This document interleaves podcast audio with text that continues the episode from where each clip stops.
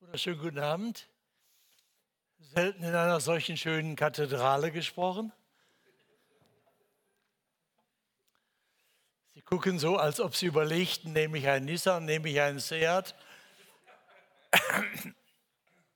Der Besitzer des Autohauses wird sich freuen, wenn Sie sich rechtzeitig entscheiden. Ich schaue so von oben auf Sie herab Nehmen Sie das bitte nicht als Geste der Arroganz und des Hochmutes. Haben Sie eher Sorge, dass ich hier abstürze, weil ich nicht angeschnallt bin. Aber ich leide nicht unter Höhenangst. Froh bin ich, dass vor mir ein äh, promovierter Fachmann geredet hat, der von dem Thema Sinn was versteht. Das entlastet mich. Das entlastet mich kolossal. Vor allen Dingen hat mir Mut gemacht, dass er weiß, dass Leute über 40 die Sinnfrage häufig haben.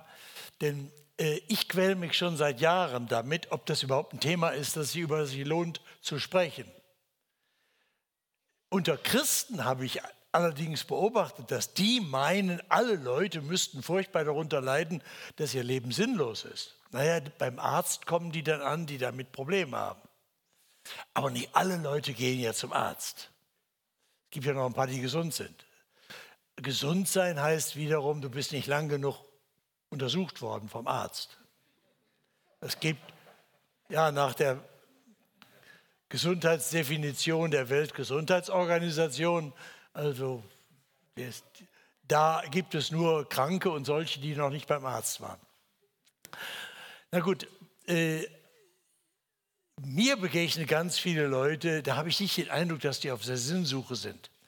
Weil ich lese ja auch den Glücksatlas der Deutschen Post, seitdem die keine Briefe mehr pünktlich zustellt, äh, macht die ja jedes Jahr einen Glücksatlas. Und da ist zwar in diesem Jahr, ja, das wäre jetzt in diesem Jahr die Lebenszufriedenheit in Deutschland wäre äh, rapide gesunken. Aber wenn Sie mal angucken, das sind so Werte zwischen 0 und 10, die pendeln so um die 7, 6,8 bis 7,2. Und wenn es dann bei 6,9 ist, dann äh, ist das die große Verzweiflung oder so weiter. Das Im Großen und Ganzen ist da eine große Zufriedenheit. Man ist ja auch nicht übertrieben anspruchsvoll.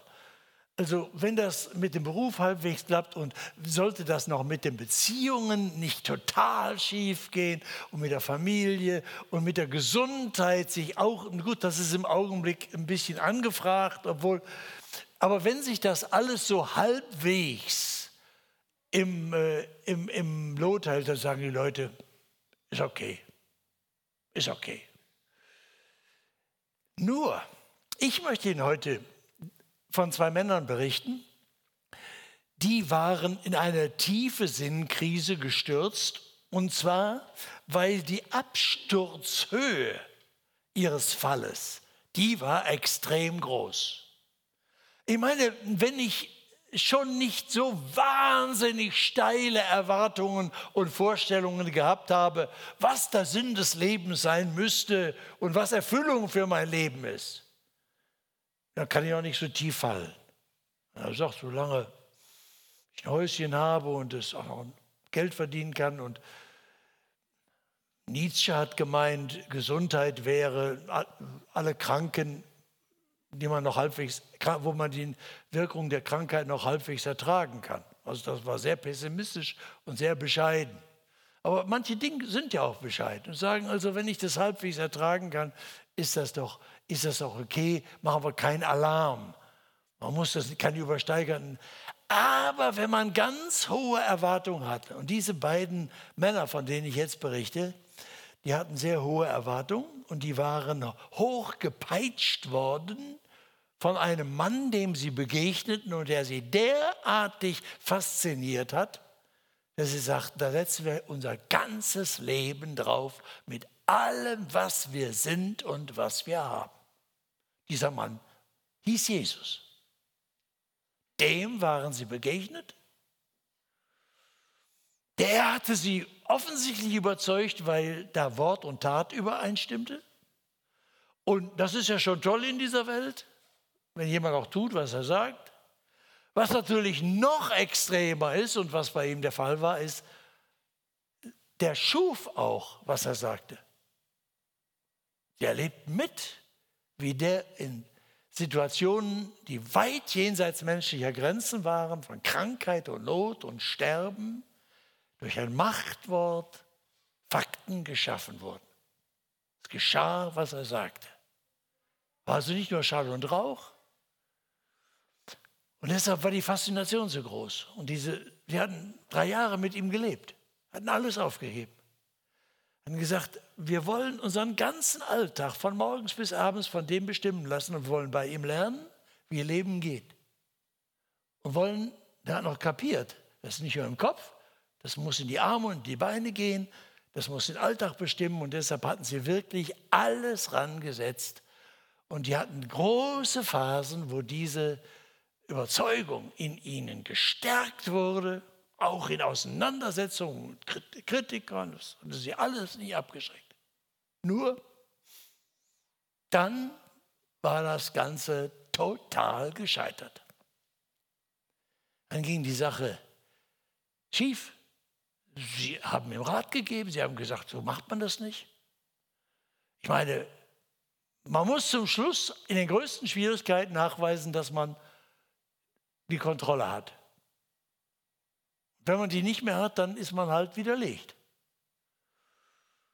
Und als Jesus nach Jerusalem kam und in diese Schwierigkeiten hineingeriet und dann verhaftet wurde und dann bei Nacht und Nebel verurteilt, Opfer von Lügen und Gewalt und Intrigen, dann geprügelt, bespuckt und gefoltert wurde und schließlich in einem Komplottzusammenspiel zwischen jüdischer Obrigkeit und römischer Machthaber brutal hingerichtet wurde, am Kreuz aufgehängt wurde, eine brutale Hinrichtung, ersticken und verbluten.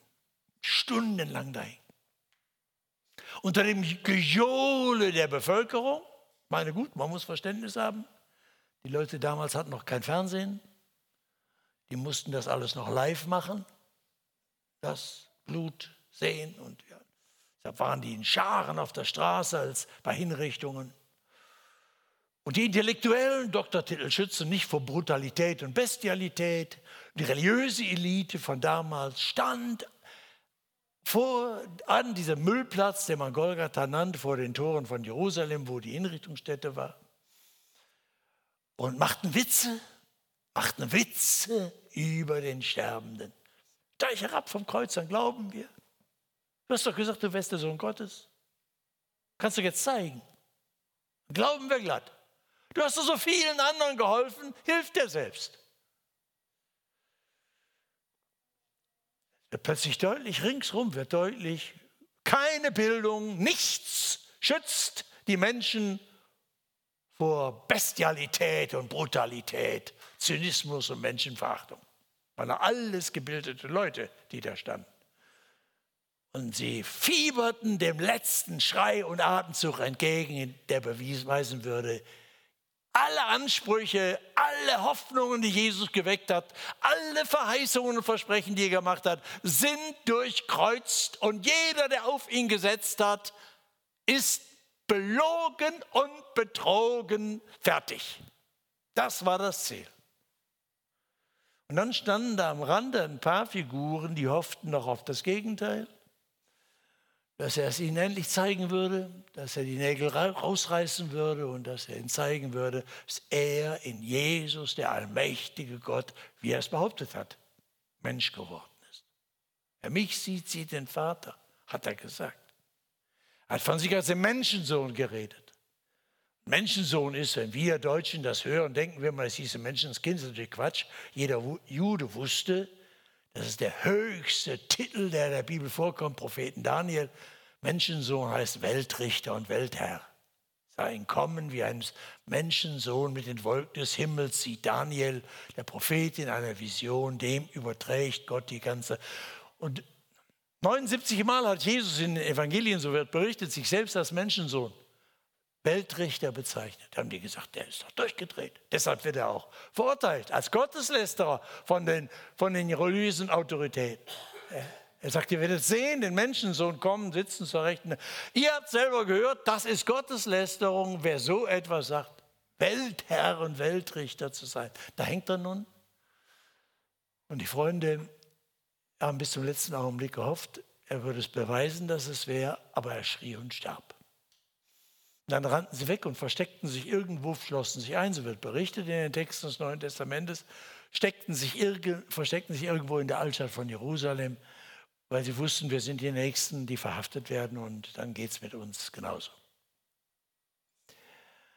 Und äh, am, war Sabbat, es war nach dem Tag, war Ruhetag, man wollte, durfte nicht raus so sehr, auch eine Art von Lockdown, religiösen Lockdown hatten die da jede Woche. Und äh, dann äh, am übernächsten Morgen sind zwei Männer, den Bericht will ich Ihnen äh, noch vorlesen. Zwei Männer halten es nicht mehr aus. Die sagen, hier ist ein Hexenkessel, das ist die Hölle. Wir werden belogen und betrogen. Wir haben gehofft, wir müssen weg. Komm, sagt der eine zum anderen. Frische Luft ist das Einzige. Es waren ganz moderne Leute. Also wenn wir schon nichts mehr lösen können, dann lassen wir uns mal joggen gehen. Äh, wandern. Gingen von Jerusalem nach Emmaus. Zwei Stunden heißt es, dauerte das etwas. Und also Bewegung tut gut und frische Luft tut gut und raus aus dem Hexenkessel von Jerusalem. Ich lese Ihnen das äh, im Original vor, damit Sie mitkriegen, was da war. Der Absturz. Und siehe, zwei von ihnen gingen an demselben Tag in ein Dorf, das war von Jerusalem etwa zwei Wegstunden entfernt, dessen Name ist Emmaus. Sie können das übrigens nachlesen und ich, es wäre mir lieb, Sie würden das mal prüfen. Das finden Sie auf Seite 108 im Neuen Testament, das ist das hintere Drittel der Bibel, im sogenannten Lukas-Evangelium, Kapitel 24. Also nachzulesen. Und sie redeten miteinander von all diesen Geschichten. Es waren, weiß ja nicht, was der Dr. Gutscher sagt, das, es waren doch sehr moderne Männer. Ne? Also Männer, Männer reden nicht. Die brummen, ziehen sie ihre Höhle zurück. Frauen sind da mal besser ran, können die Probleme auch nicht lösen, aber die reden schon mal drüber. Das ist schon die Hälfte der Probleme. Aber Männer denken, reden tun wir erst, wenn wir die Probleme gelöst haben. Was natürlich auch Quatsch ist. Aber die waren ganz moderne, nicht nur, dass sie sagten, Bewegung hilft, frische Luft ist gut, raus aus dem Hexenkessel der Stadt. Sie reden über all die Dinge. Und dann heißt es hier, und es geschah, als sie so redeten und sich miteinander besprachen, da nahte sich Jesus selbst und ging mit ihnen. Aber ihre Augen wurden gehalten, dass sie ihn nicht erkannten. Merkwürdige Situation. Was heißt das sie? Warum erkannten sie ihn nicht? Wie sah er aus? War das an ihren Augen? War das an der Gestalt? Da ging einer ganz normal mit. Der dritte, unbekannte Dritte auf dem Weg und hört ihnen zu. Hört ihnen einfach zu. Lukas berichtet schon, er erzählt die Geschichte ja im Nachhinein und er verrät uns, den Lesern, es war Jesus. Die beiden haben aber nichts gedacht. Da kommt einer, da geht einer jetzt mit. Die waren aber, er sprach zu ihnen, was sind das für Dinge, die ihr miteinander verhandelt unterwegs? Da blieben sie traurig stehen. Das heißt, die Enttäuschung der Zusammenbruch des Sinns ihres Lebens, das ist wie Blei nicht nur in ihrer Seele. Diese Traurigkeit ist nicht nur in ihrer Seele, sondern sie geht so in den Körper, dass sie sich überhaupt nicht mehr fortbewegen können. Sie blieben traurig stehen. Körpersprache sagt alles.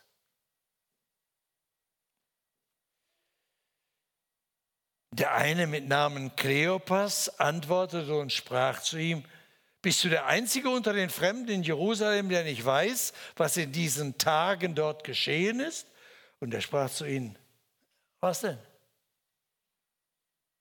Das ist ein Witz, ne? Das ist ein Witz. Jesus sagt, was denn? Also wenn einer wusste, was in den letzten Tagen passiert war, dann war er es. Was macht Jesus? Er kitzelt das richtig raus. Er kitzelt das Elend richtig raus. Sie müssen jetzt alles erzählen. Sie müssen mal richtig, Entschuldigung, mal richtig kotzen. Und Jesus er zwingt das. Er zwingt das. Er weiß doch alles. Er kennt das ganze Elend. Als unbekannter Dritte, übrigens ist das das Geheimnis solcher Abende, worauf ich immer rechne. Ich weiß ja nicht, wer sie sind und was sie so bewegt und mit welcher Haltung sie hierher gekommen sind. Aber ich gehe in solche Abende immer, und das sind für mich so Emmaus-Wege, wo ich denke, welche Menschen auch immer kommen, mit welchen Enttäuschungen, welchen Fragen und was sie auch immer so vorhaben. Wir haben gebetet, dass Jesus, der Auferstandene, den sie, vielleicht, den sie vielleicht kennen, dem sie vielleicht folgen, den sie vielleicht nicht kennen, den sie vielleicht für ein Gespenst halten oder für einen Gedanken oder theologische Konstruktion, oder ich weiß ja nicht, dass dieser auferstandene Jesus schon als der unerkannte Dritte mitgeht. Hier zwischensitzt, braucht keinen Stuhl, findet immer noch einen Platz und ihnen schon ins Herz horcht. Schon hört. Und so interessiert ist an dem, was sie, was sie bewegt, obwohl er es uns ja durch und durch kennt. Er sagt, was ist denn? Was war denn in den letzten Tagen? Was war denn? Und dann kommt alles raus, wirklich. Sie, sie spucken alles aus. Sie aber sprachen zu ihm, das mit Jesus von Nazareth, der ein Prophet war, mächtig in Taten und Worten vor Gott und vor allem Volk. Und wie ihn unsere hohen Priester und Oberen zur Todesstrafe überantwortet und gekreuzigt haben. Wir aber hofften, wir aber hofften, er sei es, der Israel erlösen werde. Wir dachten, er ist der Schlüssel der die alle Verheißungen erfüllte, dass Israel erlöst wird und dadurch die, die Israel, Abraham-Verheißung für Israel, in dir sollen gesegnet werden alle Völker auf Erden. Das ist die Schlüsselfigur. Wir hofften, das war's. Wir aber hofften, er sei es, der Israel lösen würde. Und über das alles ist heute der dritte Tag, dass dies geschehen ist. Auch haben uns erschreckt einige Frauen aus unserer Mitte, die sind früh beim Grab gewesen, haben seinen Leib nicht gefunden, kommen und sagen, sie haben eine Erscheinung von Engeln gesehen, die sagen, er lebe.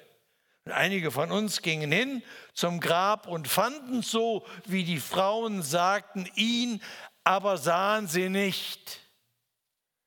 Sie erzählen die ganze Geschichte noch bis zum Morgen. Und interessanterweise, die Geschichte, dass die Frauen beim Grab waren und zurückgekommen waren und Engel und Jesus auferstanden, das hat sie nicht getröstet. Sie haben gesagt, jetzt müssen wir hier weg. Die spinnen. Jetzt werden sie hysterisch. Die drehen hier durch. Komm, lass uns gehen. So tief war ihre Enttäuschung, dass sie das noch, noch zusätzlich für schrecklich hielten. Weg, weg, weg, weg. Nur Abstand gehalten. Frische Luft, dass wir irgendwie wieder einen klaren Kopf kriegen aus diesem Hexenkessel.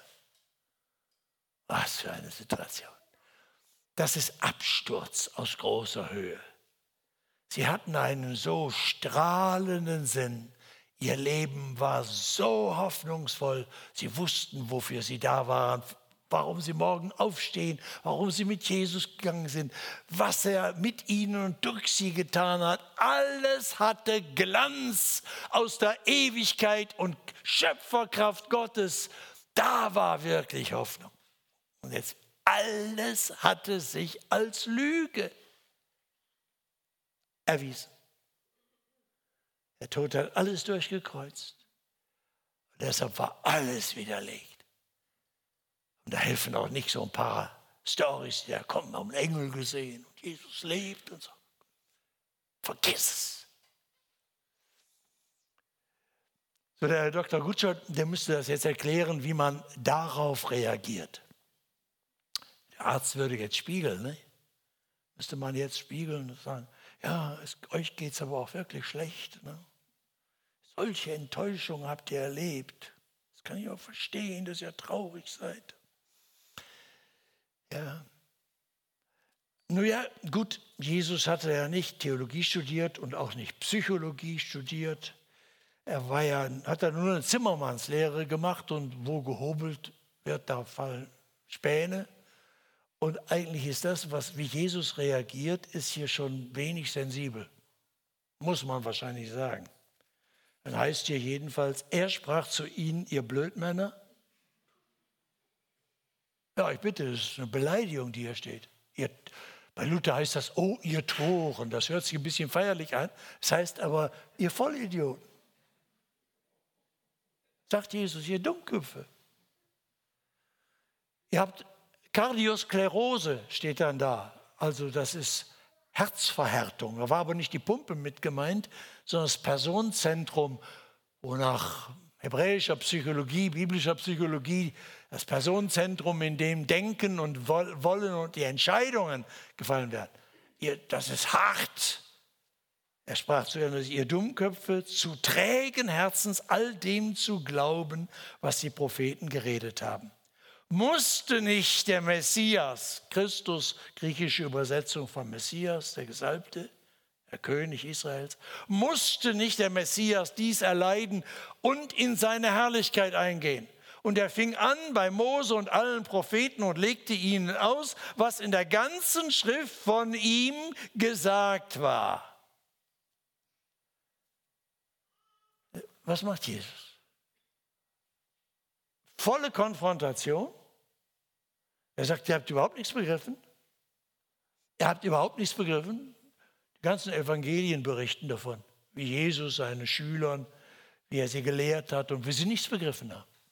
Wie sie, er hat ihnen gesagt, dass er äh, leiden und sterben musste und dass er auferweckt wird. Dreimal angesagt. Sie haben nichts begriffen. Ich habe gesagt, das kann nicht wahr sein. Wer sich selbst nicht helfen kann, kann niemand helfen. Sie haben nichts begriffen. Und Jesus, der Auferstandene, begegnet ihnen. Sagt, nicht nur die drei Jahre habt ihr nichts begriffen, ihr habt überhaupt nichts begriffen. Und dann fängt er von der ersten Seite der Bibel an und legt ihn, Frischluftuniversität, zu Fuß unterwegs. Die, er fing an bei Mose und bei den Propheten, das heißt bei 1. Mose 1, bei der Schöpfung fängt er an und geht durch die ganzen Propheten. Und er sagt ihnen, das, die ganze Geschichte, die kennt ihr doch. Habt ihr doch gelesen. Hatten die auch damals gelesen. Kann man heute nicht voraussetzen. Weiß nicht, wie viel von der Bibel sie gelesen haben. Aber damals konnte man das voraussetzen. Und er sagte, die ganze Geschichte zeigt doch, es gibt eine absolute Notwendigkeit. Musste nicht der Messias leiden und so zur Herrlichkeit zum Sieg Gottes gehen? Das heißt, wieso? Hat er, hat er nicht drei Stellen zitiert? Das ist ja von der Schöpfung an. Gottes Wort war immer die Liebe zu den Menschen, geschaffen als Ebenbild, gesegnet und beauftragt zum Geschäftsführer Gottes in dieser Welt. Der Mensch weiß es besser, wie er glücklich wird. Er geht seine eigenen Wege, er macht alles kaputt, die Beziehung zu Gott. Dann erschlagen sich die Leute unter gegenseitig. Gott gibt nicht auf, er läuft ihnen nach, er macht Bundesschlüsse, Schonungs-, Verschonungsbund mit Noah. Nicht mehr soll die Erde äh, zerstört werden. Dann mit Abraham, in dir sollen gesegnet werden alle Völker auf Erden. Er fängt mit Israel eine mühevolle Geschichte an. Das Volk Gottes weiß es immer besser. Sie spucken drauf, sie gehen ihre eigenen Wege. Besserwisserei ist das Patentrezept. Gott lässt nicht locker, er schickt Boten, Propheten und Jesus geht durch die ganze Geschichte bis zum Ziel. Jesus, Messias, Gott selbst kommt in diese Welt, Gottes Liebe. Und er sagt, Gott geht nicht, springt nicht über die Nöte, er turnt nicht obendrauf rum und macht fromme Sprüche, sondern geht unter die Lasten. Er kommt unter die Räder. Er geht ins Leiden. Gott selbst geht unters Leiden. Wenn die Liebe auf Rebellion stößt, ist das Ergebnis leiden. Gott hätte draufhauen können in seiner Allmacht, aber er entschied sich für die Liebe. Ich bete an die Macht der Liebe, die sich in Jesus offenbart. Altes Lied von Gerhard Terstegen, vor 300 Jahren gedichtet. Zusammenfassung der ganzen Botschaft der Bibel. Das sagt Jesus.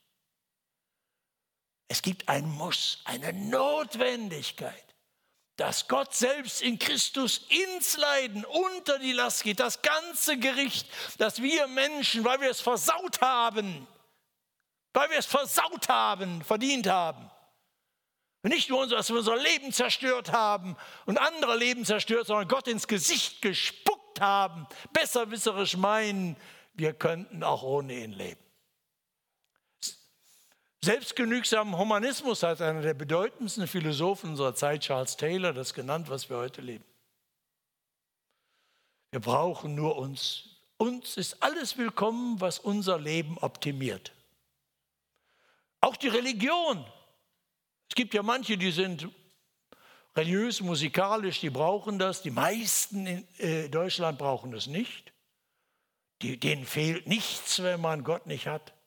Aber die sagen nur, gut, wenn ihr das braucht, dann okay, macht es, gönnen wir euch. Das ist ja auch schon gut. Wenn es euch hilft, beherrschend für unser Denken ist das, was Charles Taylor selbstgenügsamen Humanismus nennt, also Optimierung unseres menschlichen Lebens. Alles, was uns dazu dient, dass wir gesund sind, dass wir gute Beziehungen haben, dass es sinnstiftende Erfahrungen gibt, dass wir vor allen Dingen, ja, dass wir gesund sind, dass wir lange leben oder was auch immer.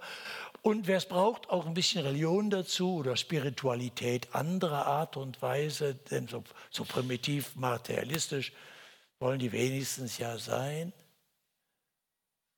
Jesus sagte, du hast dich getäuscht. Die Mitte dieser der Welt und des deines Lebens ist der Schöpfer, den du vergessen hast und der dich gar nicht interessiert. Und das Grundproblem deines Lebens ist, dass du mit ihm versöhnt wirst. Und das, was keinen interessierte, das macht Gott und er geht zielstrebig er wird Mensch in Jesus und geht zielstrebig diesen Weg bis ans Kreuz und trägt den ganzen Dreck. Alle Brutalität des Menschen entlädt sich auf ihm. Aber was viel wichtiger ist, das Gericht Gottes, das ich verdient habe, trifft ihn, den einzig Gerechten. Gott selbst, der Richter, geht an die Stelle des Verurteilten. Es kann niemand anders keine menschliche Möglichkeit. Niemand von ihnen kann mir mein Leben abnehmen. Ich kann ihnen erst nicht abnehmen. Wir sagen zwar, man soll mal in den Schuhen des anderen, wir sagen, identifiziere dich mit dem anderen, wir meinen aber, denk dich rein. Aber das an dem anderen das Sterben abnehmen kann niemand. Wir möchten es gerne, wenn wir Menschen lieben. Wir würden oft so gerne tauschen. Wir wären bereit zu solchem Opfer. Es geht nicht. Stellvertretung geht nicht. Nur Gott kann das. Und in der selbstgenüglichen, im selbstgenügsamen Humanismus unserer Zeit, da sagen die, also es kommt doch sonst nicht vor, habe ich noch nie gesehen. Wie soll es das geben? Es kann es nicht geben. Da sage ich, klar. Klappe zu, Affe tot. Ne? Die Schublade ist so klein, es darf nur das geben, was es in meinem Horizont gibt. Eine abgeschlossene Diesseitigkeit hat Charles Taylor, der kanadische Philosoph, das genannt. Die abgeschlossene Diesseitigkeit. Es gibt bei Exoten, die denken, es gäbe Gott, aber das ist nicht die Wirklichkeit. Das ist ja selbst für die Christen eine ganz blasse Vorstellung. Wer will denn in den Himmel? Die Hölle ist längst abgeschafft. Das ist alles blasse Gedanken, die keiner wirklich ernst nimmt. Das, vor 500 Jahren war das mal anders, hat in seinem großen Werk Säkulare Zeitalter geschrieben vor kurzem. Es ist eine abgeschlossene Diesseitigkeit. Und Jesus sagt, ihr Dummköpfe, begreift nicht, was Gott in seiner Offenbarung von Anfang an gesagt hat. Er hat geredet, er hat, er uns nicht aufgegeben gegen die Besserwisserei. Er ist uns nachgelaufen. Er hat Bund geschlossen. Er hat, und, hat immer wieder angekündigt, dass er kommt. Und er hat es getan. Er hat es getan in Jesus hat er das Gericht stellvertretend getragen und hat es bestätigt in der Auferweckung, als er das Grab sprengte und damit sagte, jedes Wort, das dieser Jesus gesagt hat, ist Gottes Wort. Jede Tat, die er getan hat, ist Gottes Tat. Und erst recht sein Leiden und Sterben. Nie war etwas Stärkeres, Mächtigeres in dieser Welt als dieser Tod am Kreuz. Das ist die Allmacht Gottes, seiner Liebe, der Retter. Bestätigt in der Auferweckung, dem Durchbruch durch die Todesgrenze. Er erklärt das alles auf dem Weg. Dann heißt es, Und sie kamen nahe an das Dorf, wo sie hingingen, und er stellte sich, als wollte er weitergehen.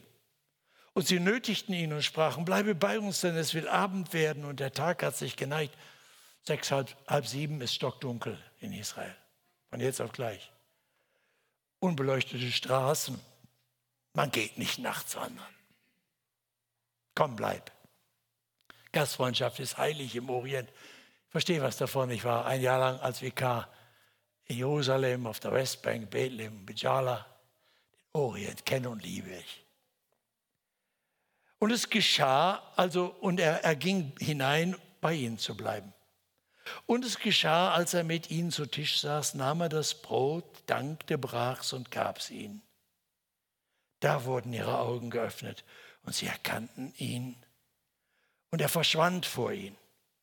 Sie sprachen untereinander, brannte nicht unser Herz in uns, als er mit uns redete auf dem Wege und uns die Schrift öffnete? Und sie standen auf zu derselben Stunde, kehrten zurück nach Jerusalem und fanden die Elf versammelt und die bei ihnen waren. Die sprachen, der Herr ist wahrhaftig auferstanden und Simon erschien. Und sie erzählten ihnen, was auf dem Wege geschehen war und wie er von ihnen erkannt wurde, als er das Brot brach. Was war passiert? Sie waren nicht auf der Sinnsuche. Sie hatten den totalen Absturz aus mit großer Fallhöhe erlebt. Sie hatten den Sinn gehabt in Jesus. Alles Betrug. Jetzt versuchen sie ihre Haut zu retten auf diesem Weg und begegnen dem, den sie für tot halten. Jesus. Und der fährt ihnen in die Parade und sprengt ihr Weltbild. Ziemlich ruppig. Muss ich mich dafür, muss ich mich eigentlich als Prediger, als Pastor für Jesus entschuldigen? Dass Jesus nicht so inklusiv unterwegs ist, wie wir heute alle sagen? Dass er Leute so äh, ruppig vor den Kopf stößt, so wenig Empathie zeigt? mit Schimpfworten agiert? Muss ich mich entschuldigen, dass er das ist? Vielleicht geht Ihnen bei der Gelegenheit auf, dass die Art von Religiosität, die wir Christentum in Europa nennen, langsam eine Schande geworden ist.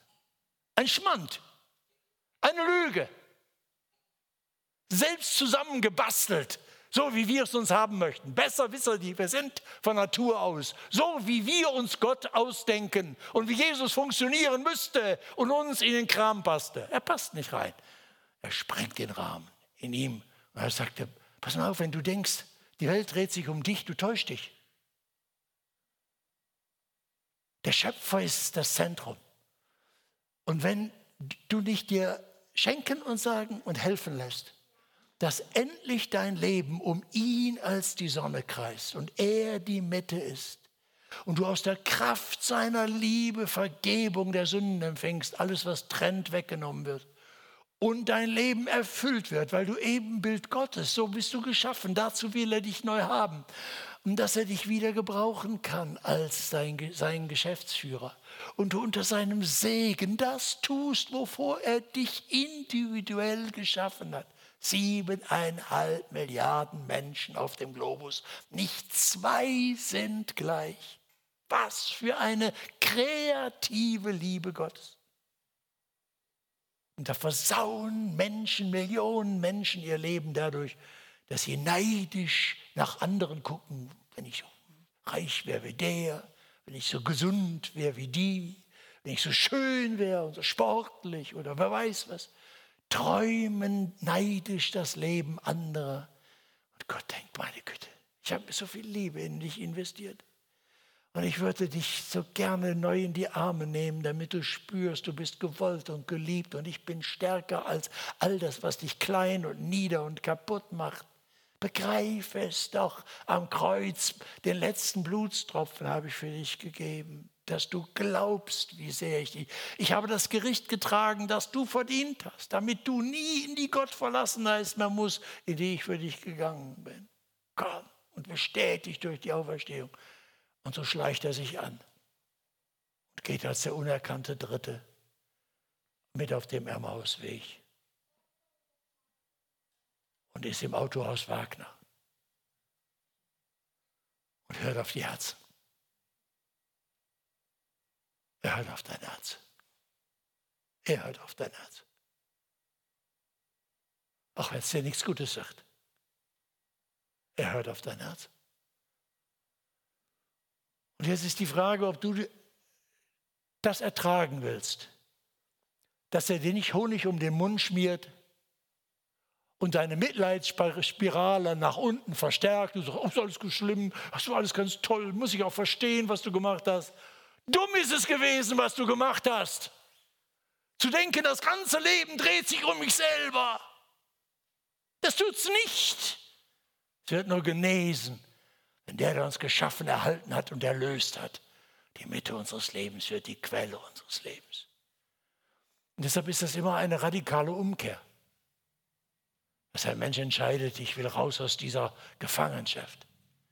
Ich glaube ihm, dass er mich so sehr liebt. So sehr hat Gott die Welt geliebt, dass er seinen eingeborenen Sohn gab, damit alle, die dem vertrauen, nicht vor die Hunde gehen in Zeit und Ewigkeit, sondern ewiges Leben. Ich will ihm glauben. Herr, hier bin ich. Komm, was war denn die Wirkung? Die Wirkung war, Jesus tritt zurück in die, er bricht in das Brot und sie kapieren, er ist das Brot des Lebens. Das hat er immer getan, jeden Tag und zum letzten Abend besonders mit der Betonung, mein Leib für euch gegeben, mein Blut für euch vergossen. Und als er ihnen das Brot bricht, ja, das ist Brot. Lebensnotwendig, keine Zutat. Lebensnotwendige Nahrung. Nicht nur für Leib, sondern auch für die Seele. Da kapieren sie. Und dann tritt er zurück in die unsichtbare Welt Gottes. Dass sie sagen nicht, oh schade, dass er jetzt weg ist. Sondern sie springen auf sagen sie, brannte nicht unser Herz, als er mit uns redete auf dem Wege und uns die Schrift öffnet. Das ist das Geheimnis der Bibel. Deshalb werden wir jeden Abend die Bibel lesen. Das Geheimnis der Bibel ist nicht der Goldschnitt, sondern ist, dass der auferstandene Jesus selber sie uns öffnet und zu unseren Herzen spricht. Und wir deshalb darin vorkommen, in diesem Wort. Und er, es brannte unser Herz, als er mit uns redete auf dem Wege und die Schrift öffnete. Und sofort machen sie sich auf, heißt es da. Und rennen durch die Nacht und ich möchte sie festhalten und sagen, stopp mal, vorhin habt ihr noch dem Gast gesagt, es ist dunkel, draußen im Wald, da sind die Räuber. Da geht man jetzt nicht mehr, komm, bleib hier über Nacht. Hätten nur sagen können, jetzt wollt ihr durch die Nacht, ist das nicht mehr gefährlich drauf? Ja, Jesus ist auferstanden. Ja, und ich meine, wenn er auferstanden ist, habt ihr alle Ewigkeiten Zeit, da können wir doch morgen noch nach Jerusalem gehen und den Leuten sagen, was da. Nein, sagt er, ja, und Jerusalem, ihr seid ja gerade weggelaufen aus diesem Hexenkessel von Mördern und Lüchnern und Durcheinander. Ist das denn jetzt besser in Jerusalem? Wollt ihr unbedingt wieder dahin? Was ist anders geworden? Nein, nichts ist anders geworden, es ist alles noch schlimmer geworden. Nur die Mitte der Welt ist anders. Jesus ist auferstanden. Und deshalb müssen die gleichen Leute, die vorher nur auf Distanz wollten, aus lauter Angst, Distanz, nur Distanz, Distanz haben von Jerusalem. Du könntest dich anstecken an der Verzweiflung, an diesem furchtbaren Terror, der da in Jerusalem los ist. Nur weg von Jerusalem. Genau da wollen sie jetzt hin. Rein nach Problem City. Richtig rein. Warum? Wie, warum sind sie verändert? Was haben sie anderes? Sie haben nichts anderes. Jesus ist auferstanden. Er lebt. Ihr Leben hat ein neues Zentrum und die Welt hat ein neues Zentrum. Und dann kommen sie nach Jerusalem und haben sie den Schluss mitbekommen?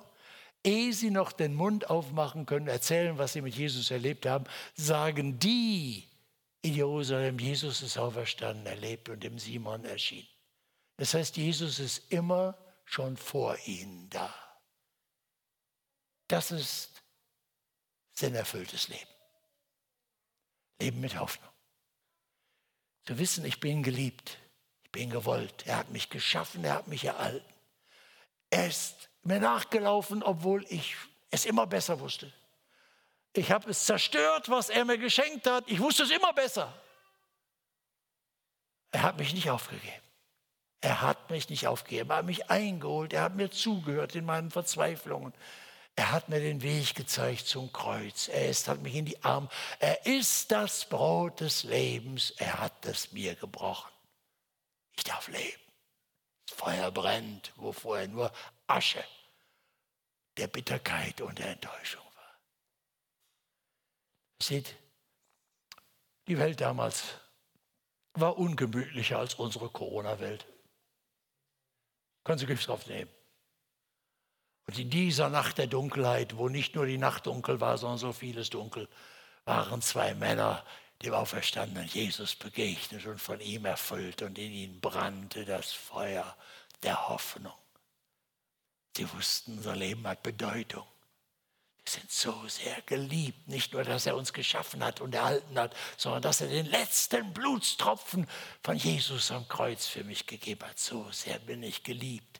Der läuft uns nach als der Auferstandene und sucht uns und sucht uns, sehnt sich bis an den 21. November 2021, Autohaus Wagner Steinen, dass du umkehrst und dich endlich finden lässt. Und der das Feuer bei dir wieder anmachen darf. Ja? Wenn du, weißt du, man wird ja nicht dadurch sinnvoll, das Leben wird ja nicht dadurch sinnvoll, dass wir etwas Sinnvolles tun. Sondern sinnvolles Tun ist ja eine Folge dessen, ich bin geliebt, ich bin gewollt, mein Leben ist sinnvoll. Weil ich so kostbar ihm bin. Auch wenn ich schwach bin, auch wenn ich versage, wenn ich Mist baue, er kennt mich. Er reizt ja doch gerade seine enttäuschten Jünger, dass sie ihre ganze Bitterkeit auskotzen. Und dann wischt er das Ganze auf. Ihn können wir nicht enttäuschen. Was ist das für eine Wohltat? So geliebt zu sein, mitten in so schwierigen Verhältnissen. Und dann plötzlich entwickelt sich daraus eine Kraft. Wir müssen in der Nacht der Not in die Stadt der Probleme, weil wir anderen etwas zu sagen haben von der Hoffnung, die nicht tot zu kriegen ist und die heißt Jesus. Weil unser Leben sinnvoll ist, dürfen wir dann nach Kräften und nach Möglichkeiten die bescheidenen, sinnvollen Schritte tun, zu denen wir in der Lage sind. Das hat er mit uns vor. Nur weiß ich nicht, wo er steht. Ich freue mich, dass so viele hier sind. Natürlich würden wir gerne die Stühle noch ein bisschen enger gesetzt haben. Bin ja gespannt, ob er wiederkommt, ob andere wiederkommen oder ob die Angst euch vertreibt, anderen vertreibt. Wir wissen ja nicht, wie diese Woche läuft. Aber ich freue mich, dass es hier Leute gibt und Gemeinden gibt, die sagen, Bange machen gilt nicht. Wir haben eine Botschaft, die noch wichtiger ist als der Satz, Gesundheit ist die Hauptsache im Leben. Wir müssen Jesus kennenlernen. Wir wollen dessen Stein und Umgebung noch ein paar Leute Jesus begegnen. Wenn du heute Abend begegnet, äh, erkannt hast, dass du so eigentlich das noch gar nicht kennst, aber dass du das sehr gerne dir geschehen lassen möchtest, was hindert dich zu sagen, Jesus, hier bin ich? Und ich gehe nicht raus hier aus dieser Hütte, ohne dass wir wirklich unsere Sache miteinander klar gemacht haben. Ich möchte dir vertrauen. Ich möchte, dass du dich so einmischt in mein Leben wie bei diesen beiden Typen. Und dass du für mich das Brot des Lebens wirst, das mich so stärkt. Und dass du so zu mir redest, dass in meinem Leben das, das Feuer brennt, wo vorher so viel Asche war. Ja, wenn diese Sehnsucht da ist, dann würden wir gerne an diesem Abend eine Möglichkeit bieten, den Kontakt zu machen. Da hinten in der Ecke steht ein Kreuz. Und wir haben uns das so gesagt, ich weiß nicht, ob dir das eine Hilfe ist.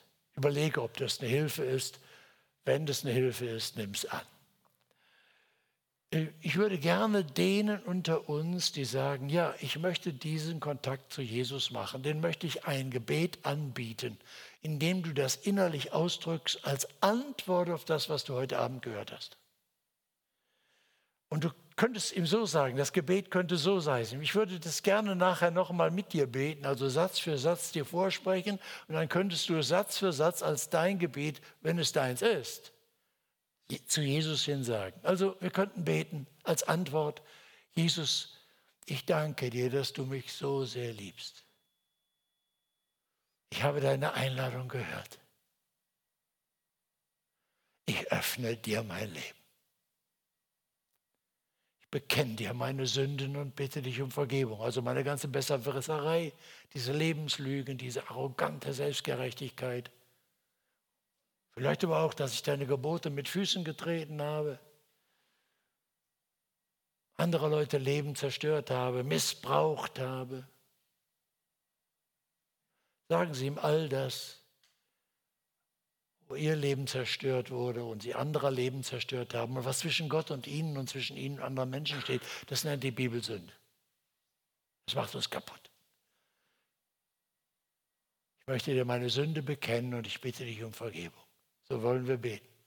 Nun kannst du es in der Stille auch wirklich namentlich aussprechen, wo Jesus einen Finger draufgelegt hat und gesagt, guck mal, du weißt doch, ist nicht in Ordnung. Der Streit, der Hass, die Bitterkeit, die Erbkräche, Ehebrüche.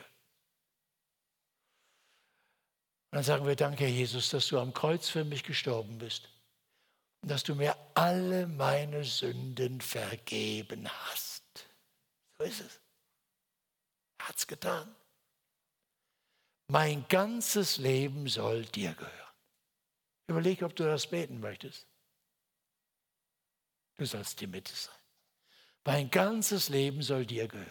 Ich will dir vertrauen.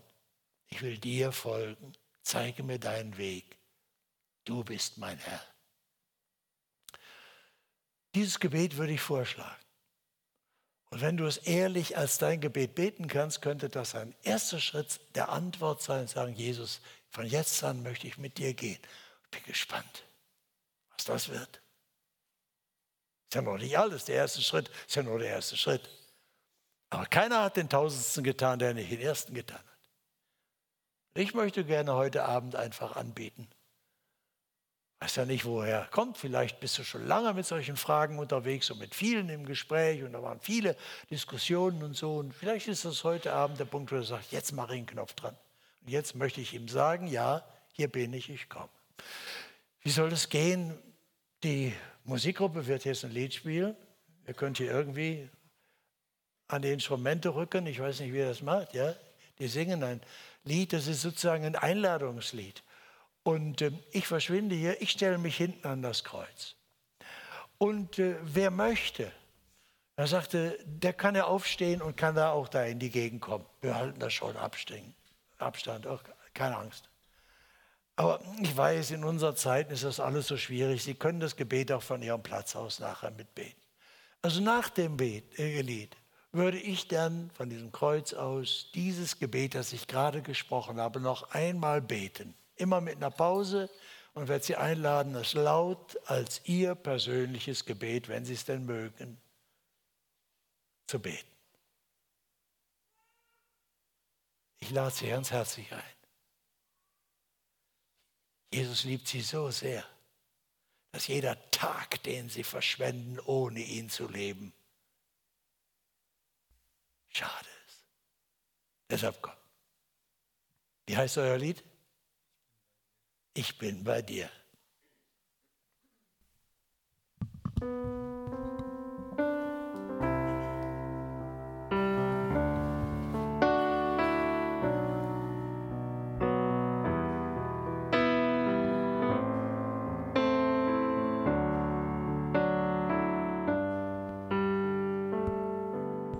Was du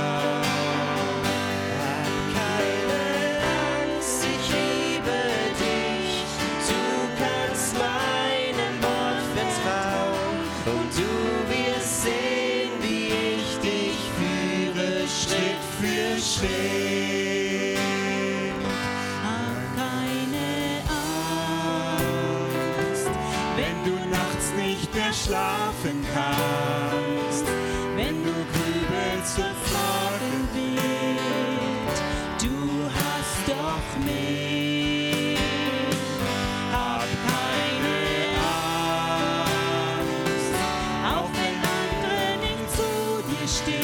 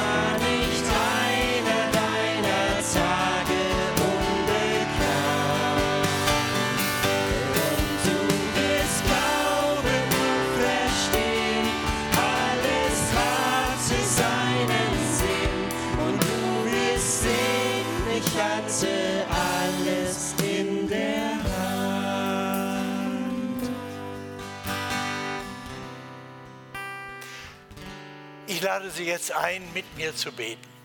Vielleicht können wir aufstehen dazu und wenn Sie dieses Gebet mitbeten möchten, dann nehmen Sie Satz für Satz auf und sprechen es als Ihr Gebet laut nach. Jesus, ich danke dir, dass du mich so sehr liebst. Ich habe deine Einladung gehört. Ich öffne dir mein Leben. Ich bekenne dir meinen Sünden und bitte dich um Vergebung.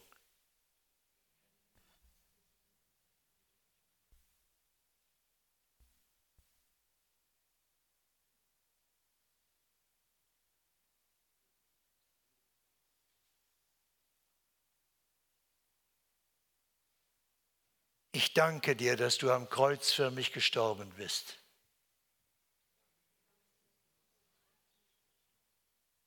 Und dass du mir alle meine Sünden vergeben hast. Mein ganzes Leben soll dir gehören. Ich will dir vertrauen. Ich will dir folgen. Zeige mir deinen Weg. Du bist mein Herr. Ich danke dir, dass du mich angenommen hast. Amen. Auf dieses Gebet hin darf ich Ihnen zusprechen. Jesus hat gesagt, wer zu mir kommt, den werde ich nicht wegstoßen. So spricht der lebendige Gott, fürchte dich nicht, ich habe dich erlöst, ich habe dich bei deinem Namen gerufen, du bist mein. Nehmen Sie dieses Geschenk jeden Tag neu mit Dank an. Und ich möchte Sie herzlich einladen, noch heute Abend noch mit jemandem darüber zu sprechen. Hier beim Kreuz gibt es eine Sitzecke. Gibt Gesprächspartner, Mitarbeiter, die das Namensschild tragen, die werden hierher kommen, stehen Ihnen hier, aber auch sonst im ganzen Saal und auch draußen. Da wird ja gleich nochmal kräftig eingeheizt, auch draußen an der frischen Luft zum Gespräch zur Verfügung. Vielleicht haben Sie noch Fragen, die Sie klären möchten, nutzen Sie das. Und kommen Sie wieder. Wir haben eine Woche Zeit, um über die wichtigsten Fragen des Lebens zu sprechen und die wichtigste Botschaft der Welt miteinander zu teilen. Laden Sie andere Freunde ein. Jetzt wird Martin den Abend beschließen.